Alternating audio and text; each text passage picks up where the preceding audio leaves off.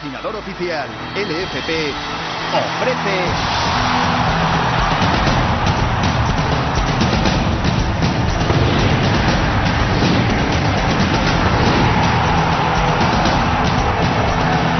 Liga BBVA. Estás escuchando Segundo Anfiteatro con Borja Aranda en 3J Radio.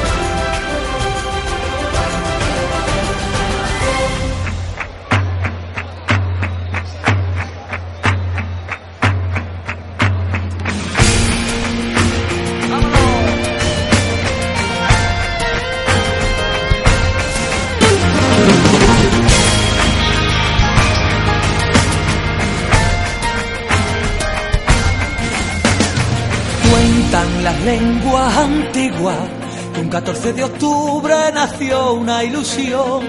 Su madre fue Sevilla y le prestó su nombre y para defenderlo le dio a una afición. Ejemplo de sevillanía, familia roja y blanca del Sánchez Pizjuán, un corazón que late gritando Sevilla, llevándolo en volandas por siempre a ganar. Y es por eso que hoy vengo a verte, sevillista seré hasta la muerte. La Giralda presume orgullosa de ver al Sevilla en el Sánchez Pizjuán. Y Sevilla, Sevilla, Sevilla, aquí estamos contigo, Sevilla compartiendo la gloria en tu escudo, orgullo del fútbol de nuestra ciudad.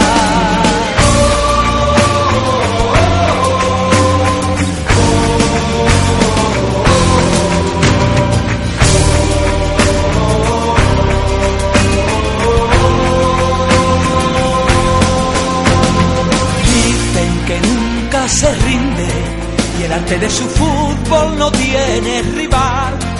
Más de 100 años lleva mi equipo luchando y abanderando el nombre de nuestra ciudad.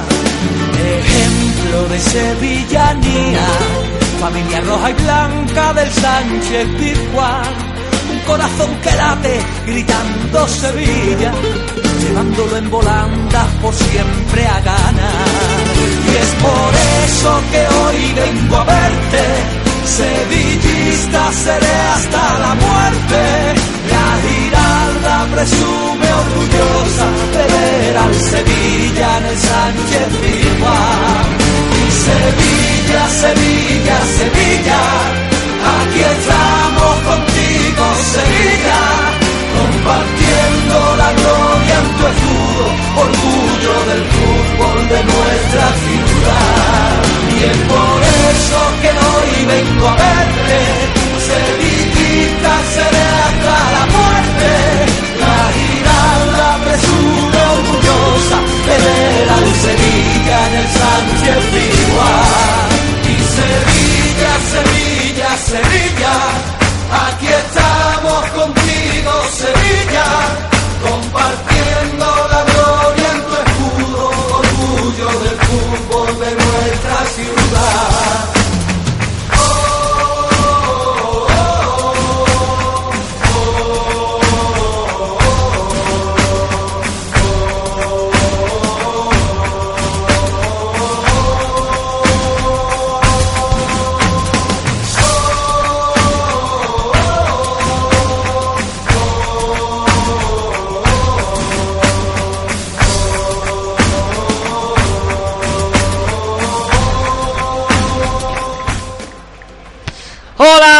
noches y bienvenidos a Segundo Anfiteatro. Estamos en jornada de Europa League y ha sonado el himno del arrebato, el himno del Sevilla Club de Fútbol, porque está ya prácticamente clasificado para la final.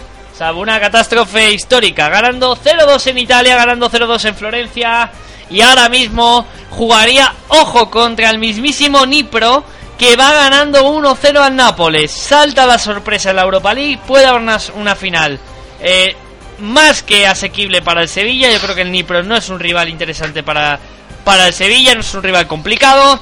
Veremos qué ocurre. Ha fallado además un penalti la Fiorentina que no le sale absolutamente eh, nada al equipo de Montela. En fin, eh, vamos a hablar también de la Champions, porque ayer no pudimos hacer programa. Lo primero es pediros disculpas, fallos de servidor, fallos ajenos a nosotros. Y luego también quiero pedir disculpas a Pablo Otero porque parece ser que el martes, cuando hicimos el, el programa de la Champions con el Barcelona, cuando estuvimos hablando del Deport, parece ser que se oyó a mí fuera de micro, eh, se oía en directo y no es que estuviera ignorando a Pablo, es que tuve un pequeño problema aquí en el estudio y a la hora de subsanarlo pues se oía todo lo que yo estaba hablando dentro, dentro, en fin. Disculpas que hay que pedir para que las cosas vayan bien y que siempre estemos al tanto de vosotros los oyentes, que sois los que nos importáis. Repetimos, enhorabuena ya a los sevillistas y al Sevilla porque son equipo de UEFA Europa League, final de UEFA Europa League, más cerquita de conseguir esa plaza Champions. Y voy a ir presentando a la gente que tengo por aquí. Estoy como loco llamando a, Pinedo, a nuestro gaditano madridista. No soy capaz de, de dar con él. Eh, problemas ahora mismo de, de línea. Vamos a ver si conseguimos contactar con él. Tengo aquí a mi vera hoy a Alberto Hernández. Buenas noches. Muy buenas noches, Borja. Encantado de estar contigo otro día más y hoy sección.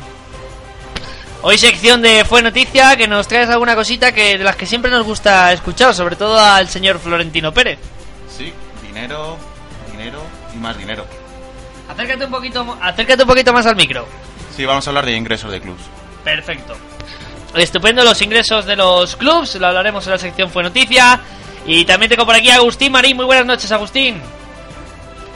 Hola, buenas noches. Agustín, tú, bueno, estás viendo al Sevilla. Eh, Sí. Te pediré la opinión de lo que pasó ayer, de lo que ha pasado hoy. Vienes preparado, ¿no? Sí, señor. Estupendo.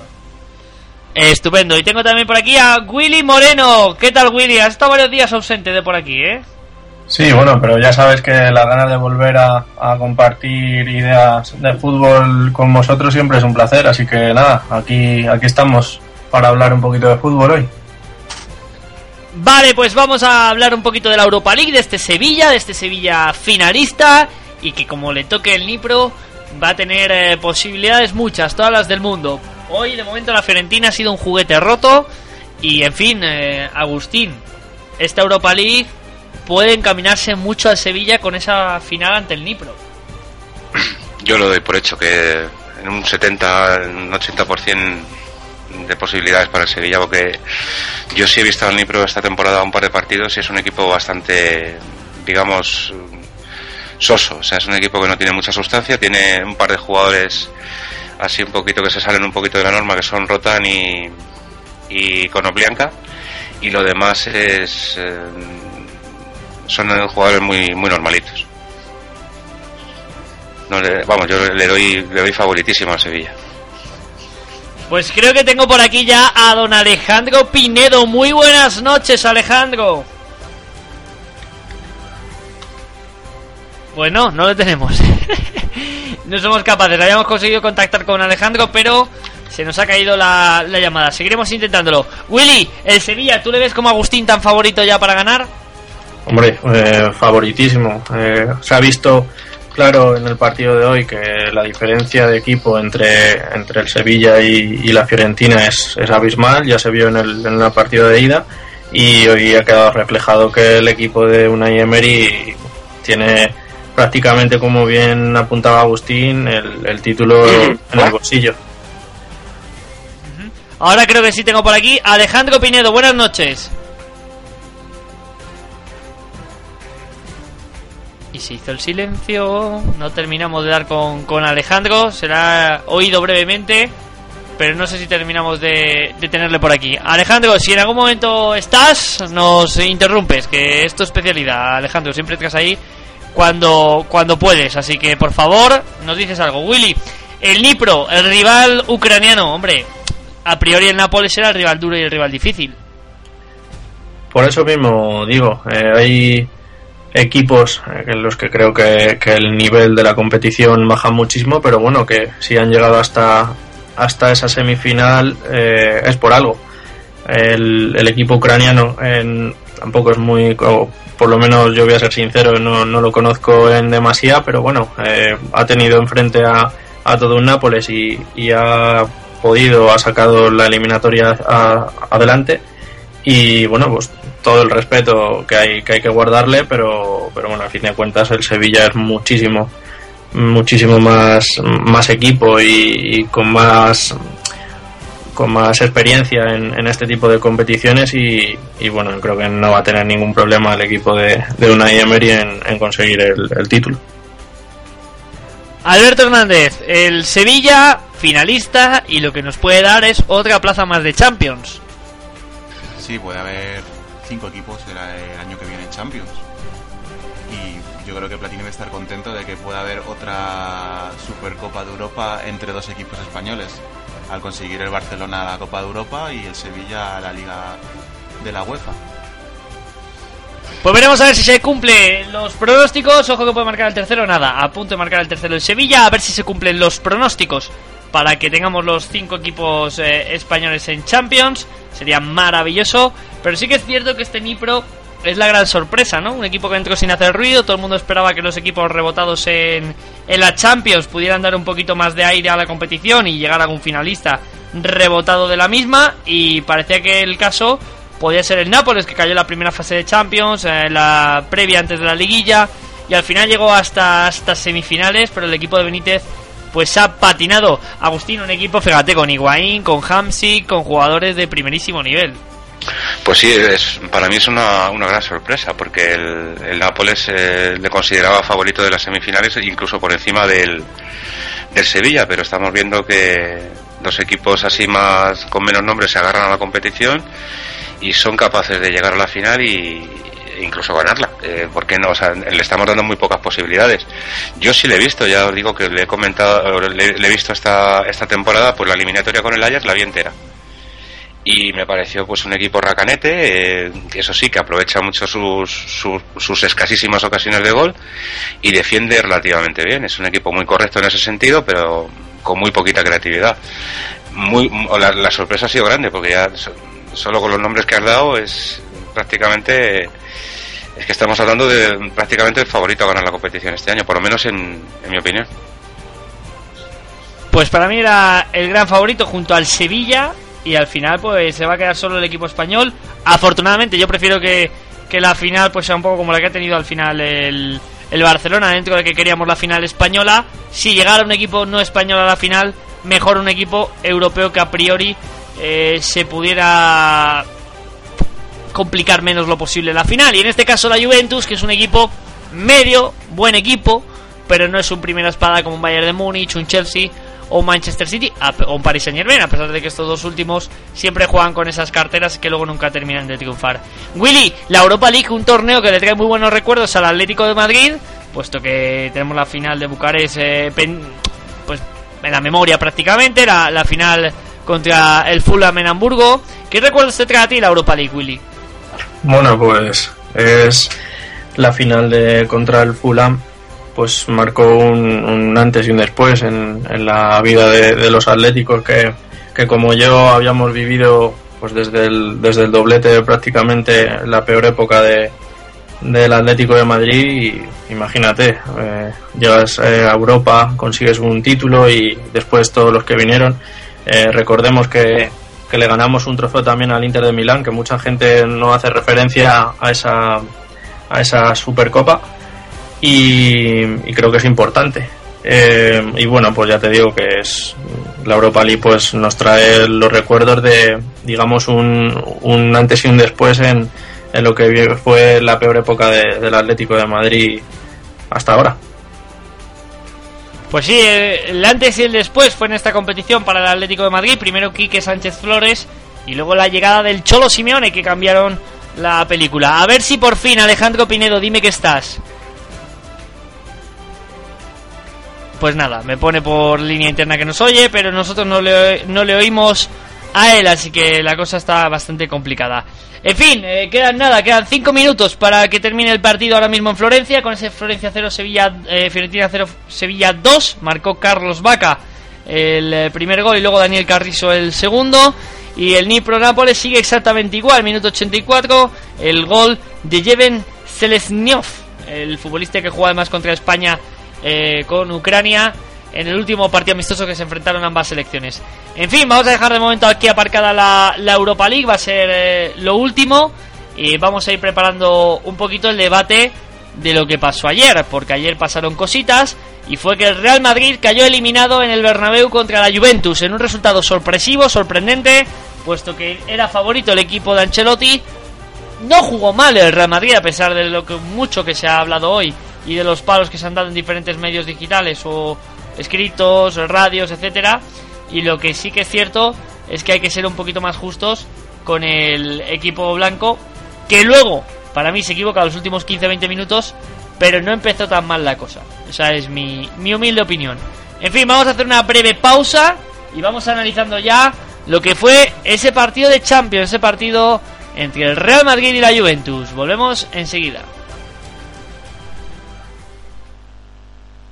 Estás escuchando Segundo Anfiteatro con Borja Aranda en 3J Radio, en colaboración con yosisedefutbol.com, el blog del fútbol. ¿Conoces 3jradio.com? No. En 3jradio.com podrás conocer los programas que ponemos a tu disposición, leer los blogs más interesantes como Soy Girl, un blog de tendencias para la mujer de hoy en día por Katia Márquez, mitos del rock, la historia de los mejores grupos de rock, Super Comic Radio, con la mejor información sobre los cómics, y El Penalti, el primer programa del Barça en castellano. Además, podrás escuchar programas anteriores en nuestros podcasts, por si te has perdido alguno o quieres volver a escucharlos. Y por supuesto, escuchar 3J Radio, una radio hecha a tu medida. Hola, soy Iker Casillas y quiero mandar un saludo a los oyentes de 3J Radio. Un abrazo.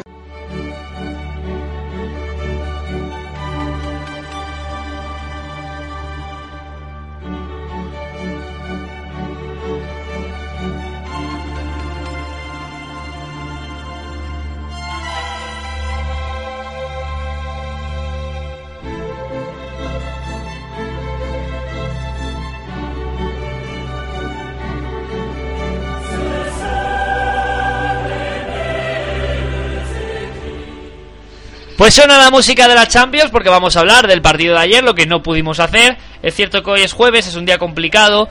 Eh, muchos de nuestros colaboradores, evidentemente, están de puente, están de vacaciones. Entonces solo tengo un madridista que va y viene y yo no sé si es por el miedo. Alejandro Pinedo, ¿estás por fin?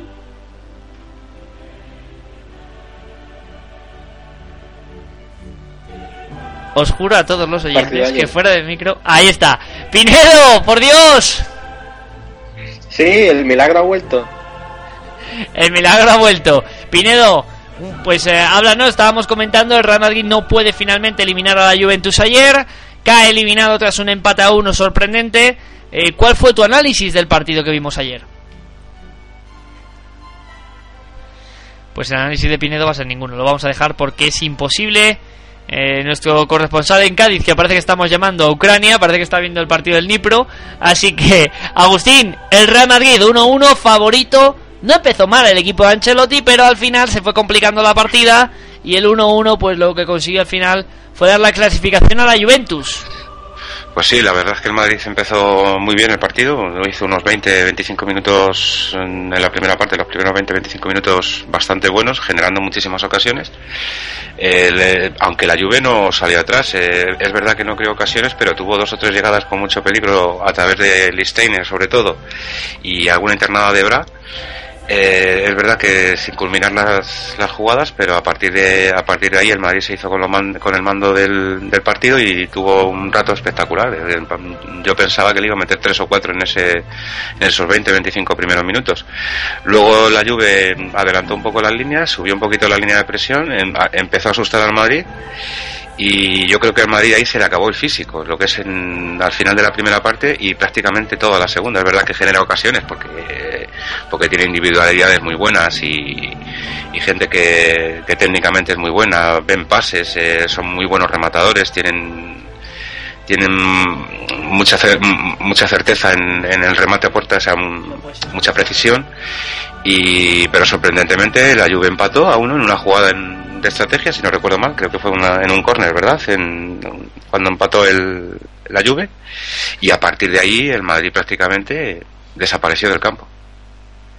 Y la Juve yo pues creo que jugó, jugó muy bien con los tiempos del partido, o sea, supo, fue muy inteligente en, manejar los tiempos del partido, esperó su oportunidad, la, aprovechó y, a partir de ahí pues son equipos italianos que todos sabemos lo, lo súper competitivos que son para este tipo de eliminatorias. Pues sí, y la verdad que la Juventus de todas maneras no hizo un partido 100%, no vimos al mejor Pirlo, no vimos al mejor Tevez. Eh, quizás Willy, el que más activo estuvo fue Morata, el canterano madridista, que es el que hace el gol en acción de, delantero de área, de coger un rechace eh, de un defensor, pero fue que se le vio un poquito más. Bien la defensa, eh, a pesar de ese penalti de Chiellini. Ebra, que no es un futbolista que esté ahora mismo bien, hizo un partido bastante notable. Pero sobre todo para mí, Morata, bueno, y Vidal, que parece que tiene 50 pulmones, porque cuando el equipo estaba muerto, Willy, él era el único que, tiraba para adelante. Sí, fueron los dos, los dos jugadores que más empuje dieron a, a la Juve. De todas maneras, la Juve, eh, bajo mi punto de vista, es un equipo de pocas armas, pero las armas que tiene las sabe utilizar, las sabe utilizar muy bien. Entonces, bajo mi punto de vista, el Madrid salió a especular se encontró con un penalti relativamente pronto y, bueno, a partir de ahí yo creo que, el Madrid, pues no sé, pues, se relajó, yo que, que, la, que la eliminatoria estaba hecha y, bueno, se encontraron con, con, que el, la Juve empezó a apretar arriba, como muy bien ha dicho Agustín, y, bueno, eh, consiguieron el gol y ahí fue cuando, cuando el Madrid pues físicamente no, no estuvo a la altura y no, y no pudo con el, con el, con la Juve. Pues sí, por cierto, final en Florencia ganó el Sevilla. El Sevilla ya es oficialmente finalista, era virtualmente finalista, puesto que la goleada era en la eliminatoria de, escándalo. Y en Nipro estamos en descuento. Sigue ganando 1-0 el equipo ucraniano y a pesar de, de los intentos del Nápoles, sigue aguantando el equipo de Bruno Gama, eh, de viejos conocidos de la, de la Liga Española. Eh, por ejemplo, está jugando Bruno Gama, que juega en el Deportivo de La Coruña, que ha salido ahora en esta eh, segunda parte. Está, por ejemplo, la Stupka, que fue portero del Shakhtar. Está jugando Kalinic, el internacional croata, buen delantero. Está jugando Rotan, internacional con Ucrania. Está jugando con Oplianka, que es la estrella, el mejor futbolista. No está jugando Chigrinsky, no, no está convocado, también viejo conocido de, de la Liga Española. O Douglas, el eh, central, el defensor brasileño, ex de Vasco de Gama. Eh, fíjate que el Nápoles está con Mariano Andújar, con Mayo, con Albiol, con Britos, con Gulán, con Inler, eh, Callejón, Higuaín. Se han ido Insigne y Gaviadini al banquillo, y han salido Mertens, ha salido Hamsik, siendo un auténtico equipazo. Y está siendo un descalabro el equipo de De Laurentiis, que ahora mismo está prácticamente eliminado a falta de los segundos y de que pite el, el colegiado. Eh, una cosita, eh, Agustín, ¿qué te pareció el penalti de, de Chiellini? El penalti que le hace a James. Pues hombre, penalti es. Es el típico penalti. ah, Perdona, perdona, el- el- ¿a James o a Cristiano? ¿Quién fue el penalti?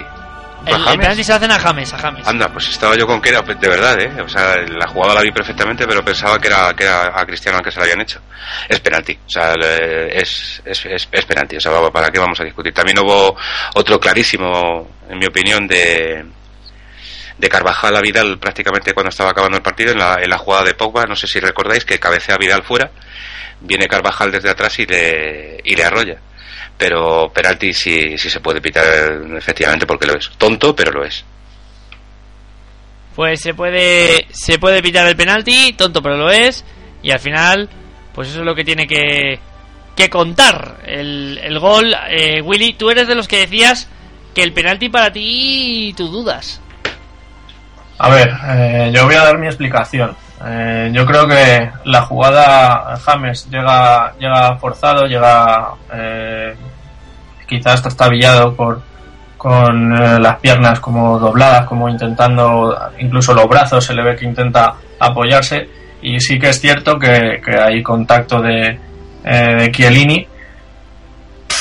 Que ese contacto llegue con tanta fuerza como para tirar a James y que caiga de esa manera tan, tan exagerada, pues hombre, contacto hay. Ahora, eh, penalti o no, yo sinceramente, incluso aquí en casa estuvimos un rato discutiendo, porque aquí en casa lo veían que era, que era muy claro. Yo, mm, bajo mi punto de vista, eh, puedes pitar penalti.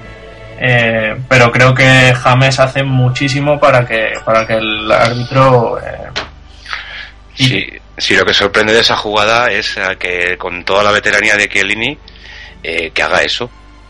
O sea, es, porque si os fijáis es una patada, o sea, es una patada con todas las de la ley. Tampoco es lo que lo que dice lo, lo que dice Willy, tiene razón. Eh, posiblemente no sea para tirar a James, que venía ya con la intención de, de caerse al mínimo contacto, pero lo que sorprende es, es, es un, un central, un jugador con, con tantas batallas, eh, que haga eso, una patada así por atrás, prácticamente sin opción de jugar la pelota. No, al árbitro le, al árbitro le pilla muy bien, le pilla justo al lado y justo, justo al ladito.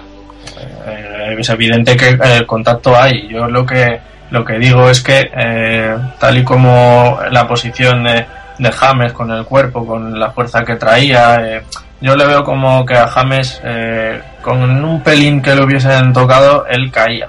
Entonces, eh, bueno, es- puede ser penalti tonto, sí, pero, pero bueno, no lo veo un penalti tan tan claro. No, no, sí, claro, claro, claro, de estos que dices, eh, penalti de libro, mm, tampoco es, pero es pitable, o sea, es perfectamente pitable si, si el árbitro le pilla como, como tú bien comentas, que está justo al lado de la jugada. Si está en el otro lado de la esquina del área, pues a lo mejor ni lo pita. Hubo uno en a, a Chicharito en la segunda parte, no sé si os, os- acordáis con Ebra, que yo creo que estuvo a punto, a punto, a punto de pitarlo. No sé por qué no lo pitó al final, que es como una, una, una carga, que ahí sí que no lo vi yo contacto suficiente como para, Ahí como yo para creo pitar penalti. que ahí yo creo que, que Chicharito está hábil y, y antes del salto pues mete las piernas entre las piernas de Ebra y claro Ebra pues con la fuerza que viene pues pues arrolla Chicharito. Yo incluso me atrevería a decir que ese me parece más penalti que el que el que el otro. Y el que yo os comento no lo habéis visto, el de, Car- el de Carvajal a, a Vidal, Yo ese si te soy sincero Agustín, yo ese no le vi. pues yo para mí es que es descaradísimo, o sea, es que, es que va sin Yo vi, ninguna uno, intención. yo vi uno de Carvajal, yo recuerdo una jugada de Carvajal con Pogba, que le agarra la camiseta y le, y le mete el brazo y casi le echa del campo. Ese sí lo recuerdo yo, que para mí, yo además lo dije, lo estaba comentando en directo con, con Roberto Díaz, nuestro colegiado, y le, y le, comen- y le, y le comenté que para mí esa opción pudiera ser penalti, que si Pogba es un poco más pícaro y es un poco más listo, va al suelo y perfectamente se le puede pitar penalti. Por cierto, final en Nipro, ganó 1-0 el Nipro. Nápoles. El equipo ucraniano clasificado para la final contra el Sevilla, eh, nuestro club, el español. Así que el gol de Selesnyov da la victoria 1-0 al Nipro. Y ojo, porque ha podido marcar el Nipro el segundo, casi casi al final al larguero. O sea que una locura, un desastre el equipo de, de, de Laurentis, el equipo de Benítez. Y esto puede tener consecuencias, porque estaba Benítez intentando negociar la renovación. eh, parecía que iba a estar fuera. Y luego al final ha estado, ha estado a puntito de renovar y con esta eliminación tengo muchas dudas de lo que pueda pasar con Rafa Benítez. Bueno, Agustín, lo que comentábamos, yo esa jugada de Pogba sí la recuerdo, la de Vidal, ahora mismo no caigo cuál es. Pues mira, es, la- es una jugada que es, una muy buena jugada colectiva de la Juve. Acaba con un disparo de Pogba que, que para Casillas con la, o sea, sin necesidad de tirarse al suelo porque le va a las manos.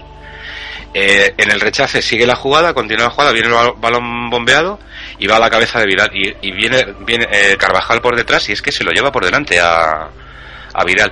Y no sé si a lo mejor es el efecto de- del empujón de Carvajal lo que hace que el cabezazo de Vidal se vaya a las nubes o, simplemente que, que remata mal pero es pero es escandaloso o sea para mí es para mí es una carga o sea no es una carga es un empujón en toda regla es verdad que ha pasado desapercibida pues entiendo también un poco que, que porque la eliminatoria pues estaba ya decantada o, bueno que tampoco o porque era a favor de la Juve y la Juve tampoco ha protestado demasiado por esa jugada no sé por qué pero ha pasado desapercibida si, si podéis verlo mm, miradlo y, y me decís algo, o sea, lo, lo comentamos en, en otro momento.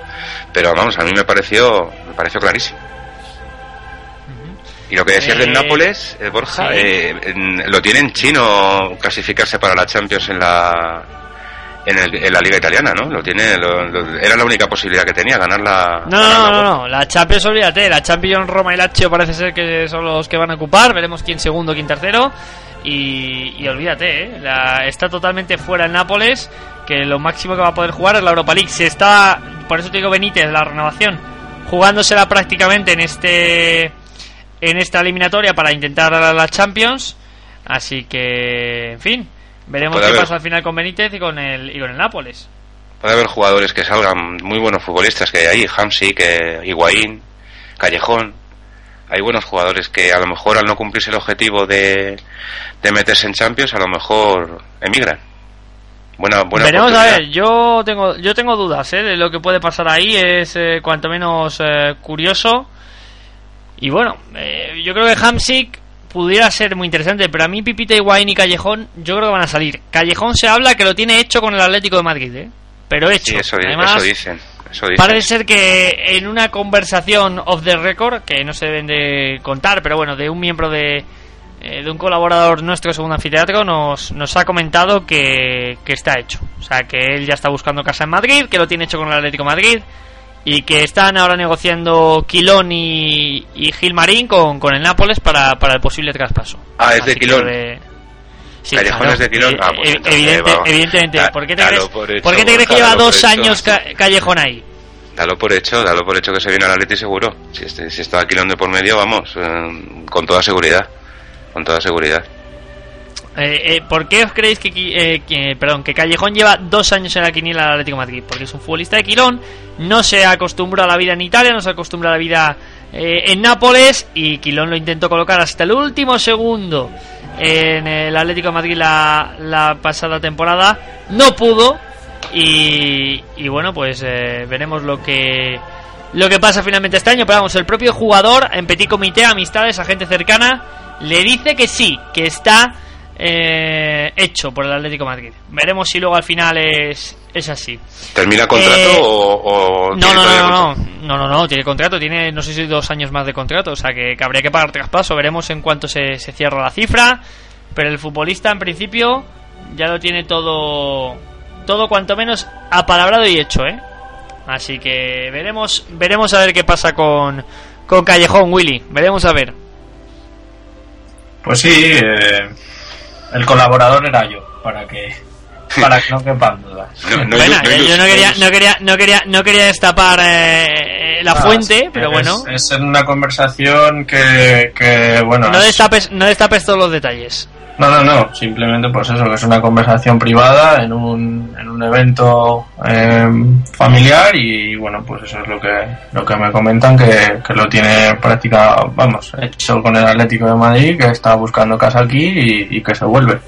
Ya sabemos todos luego lo que pasa con los fichajes, que, que hay flecos que no se cierran y al final pues las operaciones eh, no se terminan de hacer, pero vamos, eh, yo sabes que a mí no me gusta alardear de fichajes y menos con este, que todavía no lo entiendo, pero bueno, y, y esa, es la, esa es la realidad.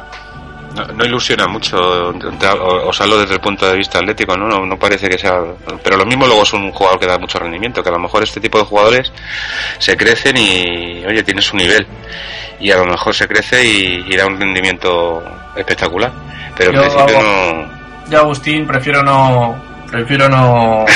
yo no sí, yo, me mojo, yo me mojo. Yo, a mí no me ilusiona en absoluto. Prefiero no dar mi opinión porque luego me puede salir... Puede Y, nada. y, y creedme que no es por su pasado madridista, ni muchísimo menos, ¿eh? de verdad que no tiene nada que ver, porque está Juan Fran en el Atleti y, hay, más jugadores que han pasado en eso, no tiene nada que ver. No lo sé, no, no es un jugador que me ilusione demasiado, ¿no? Juan Fran salió del Madrid hace muchísimo, muchísimo Bueno, tiempo. pero- y pero hace... Tiene No. pasado, tiene pasado madridista y Callejón realmente en el Madrid jugó el año de el año de Mourinho, el primer año, el segundo año de Mourinho y ya está, ¿no? ¿Cuántos años jugó en el Madrid? Dos, después de estar un montón de años en el español. Si tú ves fotos de redes sociales y demás, te das cuenta que es madridista hasta la médula, con lo cual no sé... Pero Willy, hoy en día, de verdad, yo eso no. Yo creo- pienso que son los futbolistas, son profesionales. que Eso de los colores era, era en su día. Por cierto, yo haría una mención especial al tema de Morata ayer. Yo, para mí, vale, sí, no lo celebró, pero todo muy sobreactuado, ¿eh? de verdad. O sea, yo lo vi así. No, entenderme, a lo mejor es verdad que sentía tantísimo. Yo es que lo digo muchas veces, joder, pues si lo sientes tanto, no lo metas. Eh, yo lo veo así, yo lo veo ese, ese, tipo de, de actitudes y de gestos, lo veo un poco tribuneros. Eh, es, mi opinión particular, ¿eh? lo veo un poco tribu- tribuneros porque, no sé, yo, yo ayer le vi demasiado sobreactuado a, a, a Morata. O sea, me pareció que una cosa es que no te alegres y otra cosa es que te pongas serio como una patata. Mm, No es necesario llegar, llevar hasta ese punto la, el estado anímico, el estado de ánimo de haber metido o no un gol. Yo, perdonadme que sea así un poco un poco escéptico con ese tipo de gestos no me los creo no no no, no me creo muchos de ellos a lo mejor a lo mejor en el ayer me, me equivoco pero yo le yo vi a Morata sobreactuando en serio, ¿eh? O sea, me diréis, no, es que ya está en Madrid muchos años. Ese chico salió de la cantera de Real- del Atleti y el Madrid lo fichó con 16 años ya. O sea, no, no, no se crió en la cantera del Madrid. ¿Que es madridista y, muy madridista? Pues nadie lo discute. Pero de ahí a sobreactuar tanto y luego la rueda, o sea, luego cuando le entrevistan, así como ape- apesadumbrado, no sé, de verdad que no. Un profesional es un profesional y ya está. Bueno, hay que tener en cuenta también Agustín que es un futbolista con una opción de recompra el Real Madrid sobre él en la Juventus, entonces tiene opciones todavía de volver algún día al Real Madrid y evidentemente pues hizo las declaraciones yo creo que tenía que hacer. Luego ya si esté sobreactuado o no, no lo sé, pero hizo las declaraciones que para mí desde mi punto de vista desde lo que yo creo conveniente tuvo que hacer. Eh, volvemos a lo que es el partido, por cierto, ya está la gente en Twitter atizando a Higuaín, es, es increíble. Los eh, madridistas eh, que recuerdan todavía el paso de Higuaín en el Real Madrid, diciendo que fallaba en las grandes ocasiones con el eh, Madrid, falló en la final del Mundial y falla hoy también. Bueno, pues Yo, Aquí, después, ah, después, del linchamiento, después del linchamiento que, que le dieron ayer a Bale, que todavía no, no lo entiendo por Ni parte yo, ni yo toda la parroquia madridista, todavía no, no entiendo el linchamiento que, que da Bale, pues no me extraña nada que, que ahora mismo le estén linchando a, al bueno de Higuaín. Para mí el mejor futbolista del Madrid ayer con diferencia fue Marcelo, para mí. Pero con muchísima diferencia, con, También por actitud y por actitud, eh, por las dos cosas. Claro, atrás, eh, evidentemente, Willy, si sube, pues alguien le tiene que, alguien le tiene que guardar las espaldas y no se las guardaba nadie. Y no puso, a, nadie- el- no, el no puso a nadie, ¿eh? Ayer la clave del Madrid era que era que tuviera una buena defensa y que los de arriba estuvieran acertados. No entiendo todavía el, el porqué del linchamiento a Bale, porque las ocasiones más claras que tuvo el Madrid para poder marcar gol salieron de las botas de Bale. Estuvo en todas, en todas, estuvo en todas el chaval. los tanto, tanto los disparos de fuera del área como, como los centros y, y sí, que, que a lo mejor pues Bale no ayuda mucho en, en defensa, pero claro, eh, tampoco lo hace Cristiano y a Cristiano no le crucifica a nadie. Pues ayer sí ayudó. Ayer, por ejemplo, Bale sí estuvo bastante correcto en defensa y bajó varias veces. Pero es que hubo, era Robinson el que estaba comentando el, el partido en, en Canal Plus. Sí. Bueno, pues sí, dijo- Robinson y, y Carlos Martínez, sí. En, en, un- en un- en una que tiene clarísima Bale, que es de cabeza, que sale por encima del larguero, nada, unos centímetros, dice que cabecea como un defensa, como despejando hacia arriba. Eh, yo es que creo que no llega bien y le da un poco con la parte de arriba de la frente. Sí, yo creo que, que el, el salto lo hace lo hace bien, lo único que el balón le queda un poco, poco más arriba y entonces pues no puede no tiene la suficiente fuerza ni No puede altura como gesto. para dirigir como para dirigir el balón hacia abajo. Es que dice que cabecea como si fuera un defensa. Dije, joder, vaya comentario de un, de un profesional. Eh, ¿Cuánto tiempo hace que Bale no juega de, de, de lateral? Que yo, yo recuerdo haber visto a Bale de lateral cuando tenía 18 o 19 años. Jugaba de lateral izquierdo, un carrilero largo que, que se llamaba antiguamente. Y, y luego ha ido adelantando su posición. Pero de ahí a decir eso, de, de- pare- parece un defensa cabeceando, joder, no solo y no solo subiendo de posición, sino que ahora mismo Bale no está jugando en su posición natural. Yo para mí es un extremo izquierdo puro y duro, o sea, me- media punta, extremo izquierdo. Extremo izquierdo, ese, ese, chico con, con la zurda que tiene, posiblemente se saldría, pero es que ahí juega Cristiano, Claro. a, a pie cambiado, o sea, banda cambiada. problema y ese es el, el debate que, que ayer surgió, eh, sobre todo en, en, en mis chats de, de WhatsApp, que era el a quién vendería el Madrid o, a- o- o con quién se quedaría. A mí Yo, me parece un, yo personalmente, viendo la edad que tiene y tal, yo antes de vender a Bale, A Cristiano. Cristiano, A 30 Cristiano. años, sacas un, un buen dinero porque algún loco paga el dinero que haga falta por tener al Cristiano y yo creo que Cristiano ya está un poquito quemado de, de lo que es la atmósfera madridista.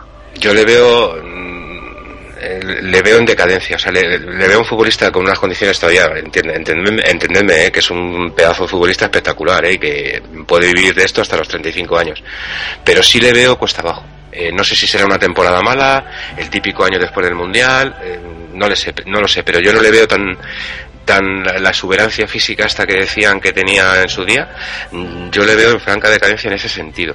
Y como algo de falta de confianza también. Y es ¿Sabes verdad que... ¿Sabes lo que pasa, Agustín? Que, que estamos acostumbrados a que él y, y Messi pues hagan, digamos, partidos de, de un nivel Claro. 10 y en cuanto bajan a un 9, 8 y medio ya saltan las alarmas y de todo. Yo es, que, yo es que le he visto los ocho partidos del Atleti este año, con que ha jugado contra el Atleti, los ocho, ocho partidos que hemos jugado con ellos, y prácticamente en- os diría que Simeone, en alguno de los partidos, no ningunearle, pero digamos le ha prestado menos, mm, menos atención que a otros futbolistas del Madrid. Tipo James, tipo Isco. Yo, yo, yo lo he visto así, ¿eh? Eh, ha habido partidos, no, ya os digo que ningunear en ningún caso, porque no- a un crack de este, de este tipo no se le puede ningunear nunca. Pero sí como que le ha dejado más, mm, más libre en ese sentido. A lo mejor ya os digo que es una mala temporada y punto, pero yo es que esa, esa, ese cambio de ritmo lateral que tenía de un lado hacia otro se sigue yendo porque tiene, pero antes te sacaba cuatro metros en uno y ahora, y ahora va justito. O sea, yo le veo que, que hace, la, hace, hace la salida, pero ya, no le saca dos metros al defensa como se lo sacaba antes. También le pasa a Messi, ¿eh? Eh, la primera condición que se pierde de estos pedazos de fenómenos es precisamente eh, esa, es la, explosividad y, el cambio de ritmo. Es, es la primera condición que pierde un, un futbolista que lo tiene. Eh, lo que pasa que Messi, como es un, es un superclase, o sea, es un tío que tiene una zurda impresionante, pues eh, a lo mejor se le nota menos. Pero, pero yo sí les veo a los dos que esa, esa condición la van perdiendo. Poco a poco. Vale. Alberto, ¿tú qué opinas? Cristiano Ronaldo, ¿en qué momento está? Eh, ¿Está decadente? ¿Está en un momento físico? Eh, ¿Tú qué es lo que piensas? Yo está demostrando últimamente que no está en el nivel del Cristiano de los últimos meses del 2014, en el cual era el Cristiano el que metía goles y goles y más goles, y... pero ayer se diluyó en el partido. Empezó poco a poco, pero se fue diluyendo y al final desaparecido. Desaparecido que cuando pitó el árbitro el, final del partido se fue corriendo al vestuario mientras que sus compañeros se quedaron agradeciendo a la afición. Mm, Bueno, no sé si se ha oído del todo bien Alberto, pero bueno, eh, se le ha oído yo creo un poco bajito. Pero bueno, en fin, yo la duda que tengo es el, el tema de Cristiano Ronaldo.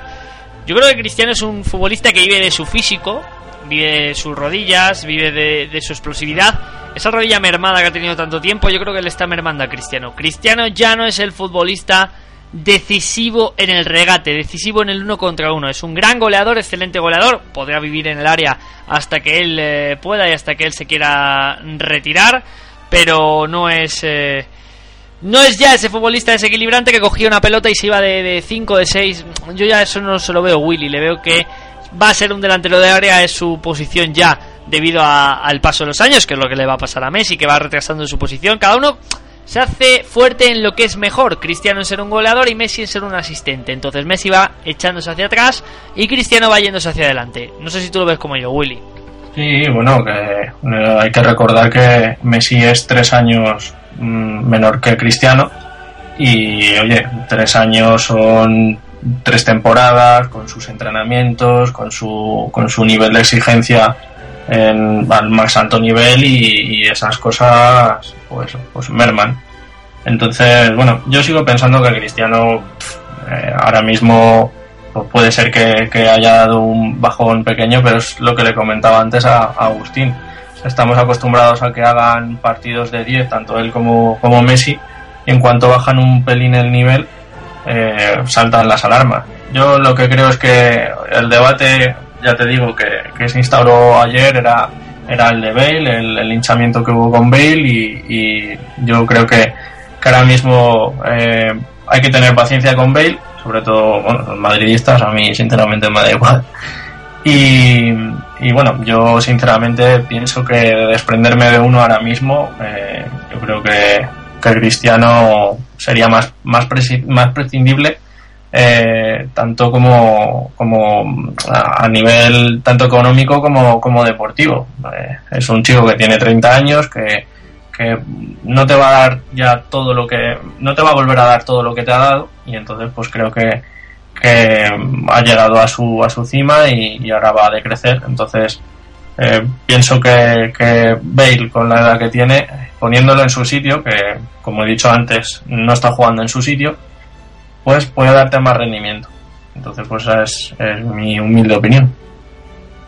Yo estoy muy de pues acuerdo con esto. Yo, yo estoy de acuerdo también, Agustín, pero yo te hago una pregunta a ti, precisamente, Agustín. Eh, ¿No crees que en el Madrid se enfoca siempre cuando se pierde la derrota a los mismos? Es decir, a Casillas, a Gareth Bale, y si pasa que ese partido lo ha jugado Iyarra, o lo ha jugado Coentrao, o lo ha jugado Arbeloa, a por ellos también. Bueno, Arbeloa menos quizás, pero pero de estos que, nombres que te he dicho son siempre los señalados. No veo nunca señalado, por ejemplo, a, Cristiano Ronaldo. Y en los partidos contra equipos importantes no termina de dar ese rendimiento que, tiene que dar el portugués. Y, tampoco veo que la gente critique, por ejemplo, eh, a Carvajal, que es un buen lateral derecho, pero que últimamente no está teniendo unas actuaciones especialmente afortunadas. Ni a Tony Cross, que lleva tieso varios meses ya. O a Isco, ese gran Isco que vimos en el en el Real Madrid a comienzo de temporada y que no ha vuelto a coger ese nivel. No sé, Agustín, yo creo que se enfoca siempre en los mismos, ¿no? Cuando la cosa no va bien y no son a lo mejor los que más culpa tienen. Yo te diría que más que a los mismos, al mismo. O sea, es, es el tiro al blanco contra, contra Iker, eh, todos los partidos. El otro día contra el Valencia le pusieron a parir al, al, al, al muchacho y, en el segundo gol del Valencia, vosotros me diréis que hacían Sergio Ramos y Pepe, que, es que es que entró solo Javi Fuego y creo que Otamendi justo detrás de él. les marcaban con la mirada. ¿Qué queréis? ¿Que pare también las que van al palo pegadas cuando, cuando es un fallo de marcaje? Es verdad que Iker no es el que era, eh, que ha tenido errores. Eh, todos sabemos que en un portero los errores se notan muchísimo. Y yo, ya, ya que mm, mm, tú dices que a, a, los mismos, yo te diría que siempre le culpan a Iker siempre le culpan a él. Y Carvajal, efectivamente, para mí es un jugador, en cierto modo, sobrevalorado. Eh, Tony Cross, pues está jugando de, de medio centro defensivo cuando todo el mundo lo ha visto que en el Bayern de Múnich jamás ha jugado de medio centro defensivo. Siempre ha jugado de media punta, o sea, un poquito más adelantado, como mucho en el doble medio centro, pero era, digamos, el, más avanzado de los dos. Eh, y Yarra, si Yarra no juega, ¿para qué vamos a criticar? Eh, yo pienso que es un colectivo, o sea que hay jugadores que en el bloque fallan, en piezas fundamentales, y pero los palos siempre van sobre, sobre todo sobre Ike. Y es, curioso, es curioso eh, perdón Agustín. Sí, sí, sí, por Dios. Que siempre los palos van a los mismos y es curioso que es que son los que menos juegan. Porque los palos de Illarramendi este año han sido abismales y es que eh, prácticamente no hemos visto a Illarramendi jugar, que es lo que a mí me llama la atención. Por eso es lo que yo creo que, que mm, a, al- a la atmósfera madridista es lo que se le achaca a Ancelotti, que para mí es eh, poco culpable eh, en, lo que es el, el juego del equipo, es el, el poco culpable. Donde yo veo que tiene la culpa eh, Ancelotti es en la gestión de tanto de plantilla como de lo que es el, el banquillo. Eh, ayer se vio que el físico de muchos jugadores, como por ejemplo el de Tony Cross, que lleva creo que la friolera de 4.300 minutos jugados, o sea que ha jugado prácticamente todo, y tienes ahí a gente eh, en el banquillo, pues lo he dicho, como, como Illarramendi, que, que no ha jugado prácticamente nada y al chaval lo tienen crucificado mm, desde los primeros partidos que, que le dio una oportunidad. Entonces yo ahí es donde creo que, que Ancelotti tiene, tiene culpa en la gestión de- del banquillo y sobre todo en la planificación, porque Y ha tenido poca delicadeza en determinados momentos. Decir que la BBC es intocable, por ejemplo, que lo, lo llegó a decir. cuando Entonces, ¿qué haces con Chicharito? ¿Qué haces con James? En- Bueno, James eh, sí está jugando más. ¿Qué haces con Gese? O sea, eh, prácticamente los, los ninguneas y lo que hacen lo que haces es o sea, que no aporten nada. No, no, o sea, con esto no consigues motivarlos, sino todo lo contrario. Les estás diciendo que hagan lo que hagan, entrenen lo que entrenen, se esfuercen lo que se esfuercen, van a jugar los tres. Bueno, yo entiendo, por ejemplo, ayer que, que el Madrid le eche en cara a Ancelotti, pues que eh, con el partido, con el 1 a 1, que no haga un, un cambio, digamos, para ir al ataque, un, poco, digamos, revolucionario, pues quitas a un, defensa y sacas a Gese, el chaval va a salir, que se va a comer el césped y, y, oye, pues puede salirte bien. En, en ese tipo de cosas sí que veo que, que Ancelotti eh, puede tener parte de culpa, pero lo que te digo, eh, la planificación del banquillo, del fondo de armario del Real Madrid desde el principio de temporada es ha sido la, la, la clave. Entonces, Ancelotti se la ha jugado con un once tipo que de ahí no, no, le sacas, porque por ejemplo, eh, ayer fue un buen partido de, de Benzema el tiempo que estuvo. Eh, vamos a decir, no buen partido, vamos a decir un, un partido normalito de 5. Yo creo que ayer, joder, pues puede sacar a, a- a Chicharito, que, que viene a hacer buenos partidos, viene motivado por, por hacer goles. Y creo que puede sacarle más rendimiento que, que a un Benzema que sale de una lesión. No sé si vosotros lo veis igual. Sí, sí, sí. Yo, yo también lo veo, lo veo muy parecido a ti. Ha, dado muy, muy poquitas oportunidades a, jugadores que, que a lo mejor no es que lo merecieran o no, pero simplemente yo creo que es mucho el afán de estos, de, este tipo de cracks, ¿no? De, de acumular récords, asistencias, goles, eh, lo que les hace muchas veces presionar a, a los entrenadores, sentirse muy presionados y los tienen que poner. Eh, el último que lo intentó hacer fue, fue Mourinho y, y salió un globo. O sea, es que salió un globo del, del Bernabéu por tocar yo tengo, yo tengo una idea, Agustín. Yo tengo una idea que es que es muy clara. Aquí al final siempre se echan eh, los focos sobre pues eh, Carlo Ancelotti, evidentemente es el entrenador, es la cabeza visible del proyecto. Se echan los focos sobre Casillas, se echan los focos sobre Benzema, se echan los focos siempre sobre los, los mismos, lo que estábamos hablando. Pero aquí hay una realidad coherente. Es la planificación del Real Madrid. Es decir, el Real Madrid, ¿qué planificación deportiva tiene? Es un equipo que tiene una estructura deportiva diferente porque ficha su presidente. Es un equipo presidencialista. Florentino Pérez decide que este año tiene que llegar fulano de tal y este futbolista es el que es el que llega. Entonces, Florentino, las cosas claras. Ancelotti hasta el minuto 92 y pico de la final de Lisboa estaba fuera. Estaba fuera. Y Ancelotti no iba a ser el entrenador del Real Madrid. Como tu proyecto, que se está sosteniendo y se está basando. Se está basando en un gol en Lisboa en el minuto 93. Ese es el proyecto deportivo del Real Madrid. Es que si me pongo en ese plan, si me pongo en ese plan, eh, puedo decir eh, las cosas un poquito siendo malo. Pero voy a intentar no serlo. Voy a intentar no serlo. Me voy a morder la lengua. Voy a intentar morderme la lengua porque luego me puedo meter en líos cuando me caliento. Pero mira, Pero mira el Real Madrid que que se- hizo. No, no. Perdona, Borja, que- disculpa. No, no, no, Agustín, que tienes razón. Pero es que el Real Madrid, si me pongo, lo voy a decir, es que Florentino Pérez tiene las mismas Copas de Europa que Lorenzo Sanz. Las mismas. Es que el Real Madrid ha jugado 36 competiciones de Liga, de Copa y de Champions League y ha ganado 7 de 36. 7 de 36. Espectacular. Es que es espectacular con el, con el presupuesto con Florentino Pérez. ¿Vale? Con Florentino Pérez. Ese es el tema. Entonces, un equipo que tiene laterales que son casi extremos porque acaban todas las jugadas en el área. Tienen media puntas hechos medios centros. Eh, tienen un delantero centro que es un medio delantero porque es buenísimo pero no es un goleador. Que luego tiene un extremo que realmente es el 9 del equipo. Entonces, un portero que está en un momento en el que su afición ni le quiere. Pero ¿qué planificación es esa? ¿Pero qué planificación es esa? ¿Qué planificación tiene el Real Madrid? Ninguna. Vive de que ganó un título en el minuto 93, gloriosa décima Copa de Europa, pero que tapó las miserias que se han destapado este año. También digo una cosa, la gente dice, no, el Real Madrid mensaje en blanco. ¿Vale? ¿Vale? Dice mensaje en eh, año en blanco, no, porque ganó la Supercopa Europa y ganó eh, la- el Mundial de Clubes. Nos está apuntando aquí David Mosquera, nuestro querido argentino. Dice, compara las 36 eh, competiciones del Real Madrid con Fútbol Club Barcelona y Atlético Madrid. Pues el Barcelona eh, le, le barre y el Atlético Madrid le gana en títulos. De Liga, de Copa, de Europa League, etcétera, en los últimos años, si no, si no están iguales, le empata. Pues ese O sea, dato te, una- lo puedo, es- es una- te lo puedo dar yo el dato. O sea, Es, increíble. es una locura. Es, es, una locura. Y es que el Atlético Madrid tiene un cuarto un quinto de presupuesto que el Real Madrid. Entonces, lo que tiene que hacer el aficionado del Real Madrid, lo que tiene que hacer es plantearse. Yo lo haría si fuera aficionado del Real Madrid. ¿Cuál es la dirección que yo quiero que tenga mi club? Porque efectivamente, estamos en un.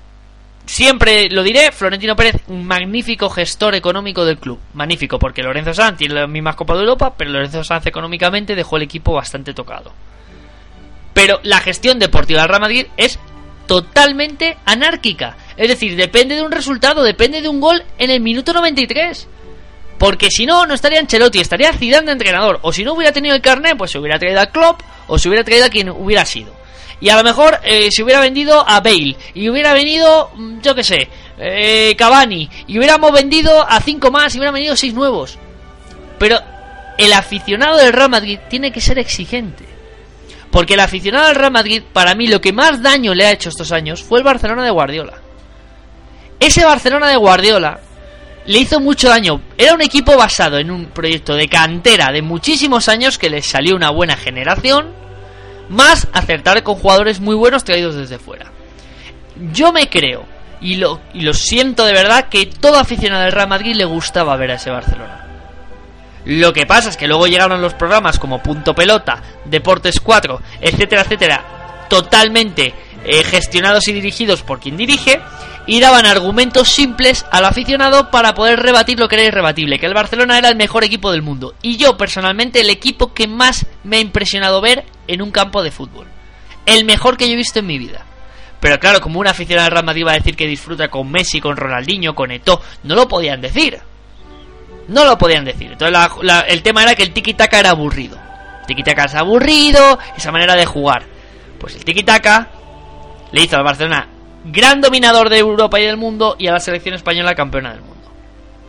Entonces nos quitamos las caretas. Lo que pasa es que el aficionado todo es un Madrid contra Barcelona. Entonces el aficionado en vez de coger los argumentos de ese tipo de programas, de periodistas que hacen de forofos y de hinchas, pero que tienen que darse cuenta que todos los, argumentos son dirigidos, dirigidos precisamente para que el hincha tenga argumentos cuando vaya a su trabajo, cuando vaya al instituto, cuando vaya donde sea para rebatir a los que no son del Real Madrid. Son argumentos vacíos. Pensar, me voy a sentar en mi casa, vamos a ver, ¿para qué el Real Madrid? ¿Cuántos mediocentros tiene el Real Madrid? Y Yarramendi, y no le vale al entrenador. Porque Lucas Silva era un media punta hecho medio centro. Cross era un casi media punta hecho medio centro. Isco media punta hecho medio centro. James un media punta hecho medio centro con un interior. Joder, no, te- no tiene medio centros el Real Madrid. Entonces, se lesiona Benzema, no hay más delanteros. Bueno, no te olvides Se de, lesiona- de No, no, dime. Willy, pero, pero es, que es, es que es una auténtica locura, es decir, la planificación es totalmente absurda. Entonces el Real Madrid se tiene que preocupar el aficionado de que su equipo haga bien las cosas, de que tener dos tíos por puesto, porque un equipo con 500 millones de presupuesto tiene que tener dos futbolistas por puesto. Porque no me creo que el Atlético de Madrid, siendo una plantilla peor que la del año pasado, este año haya tenido dos jugadores por puesto, cosa que el Real Madrid de Florentino Pérez no ha tenido dos jugadores por puesto. Entonces, joder, ¿qué estamos hablando? ¿Qué planificación es esa? Pues normal, tienes eh, a José Ángel Sánchez que se dedica a hacer los fichajes que tú quieres y luego, claro, tú dile al entrenador que Gareth Bale no juega, un tío que te ha costado 100 millones. Yo sé que Florentino Pérez, en un amistoso contra el Milán en Dubai se enfadó porque no jugaron alguno de las estrellas. O sea, es increíble. Es increíble. O vender a Morata y traer a Chicharito. Con todos mis respetos para Chicharo, que yo soy de los que digo que es mejor delantero de lo que la gente dice. Pero esta es la realidad.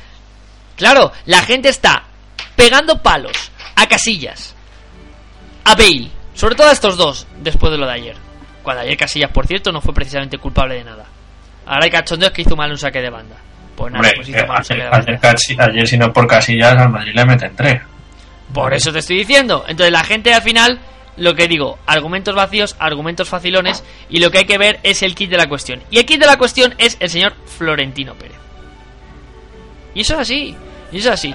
Eh, Hay- ¿cómo- hay buena eh, además, el, Agustín, lo de Cross, el gol que mete ayer Morata, Cross está mirando. Mirando. Porque mirando. Cross no está acostumbrado a defender. Y Cross, ese, ¿tú te crees que si llega a vez de Cross Casemiro?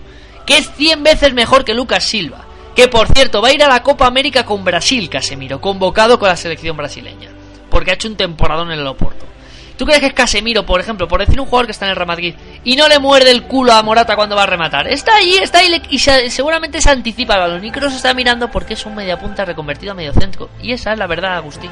Sí, sí, sí, totalmente de acuerdo. Eh, Yo creo que fichan por camisetas o, o por... mm, Proyectos, no sé, proyectos en los países.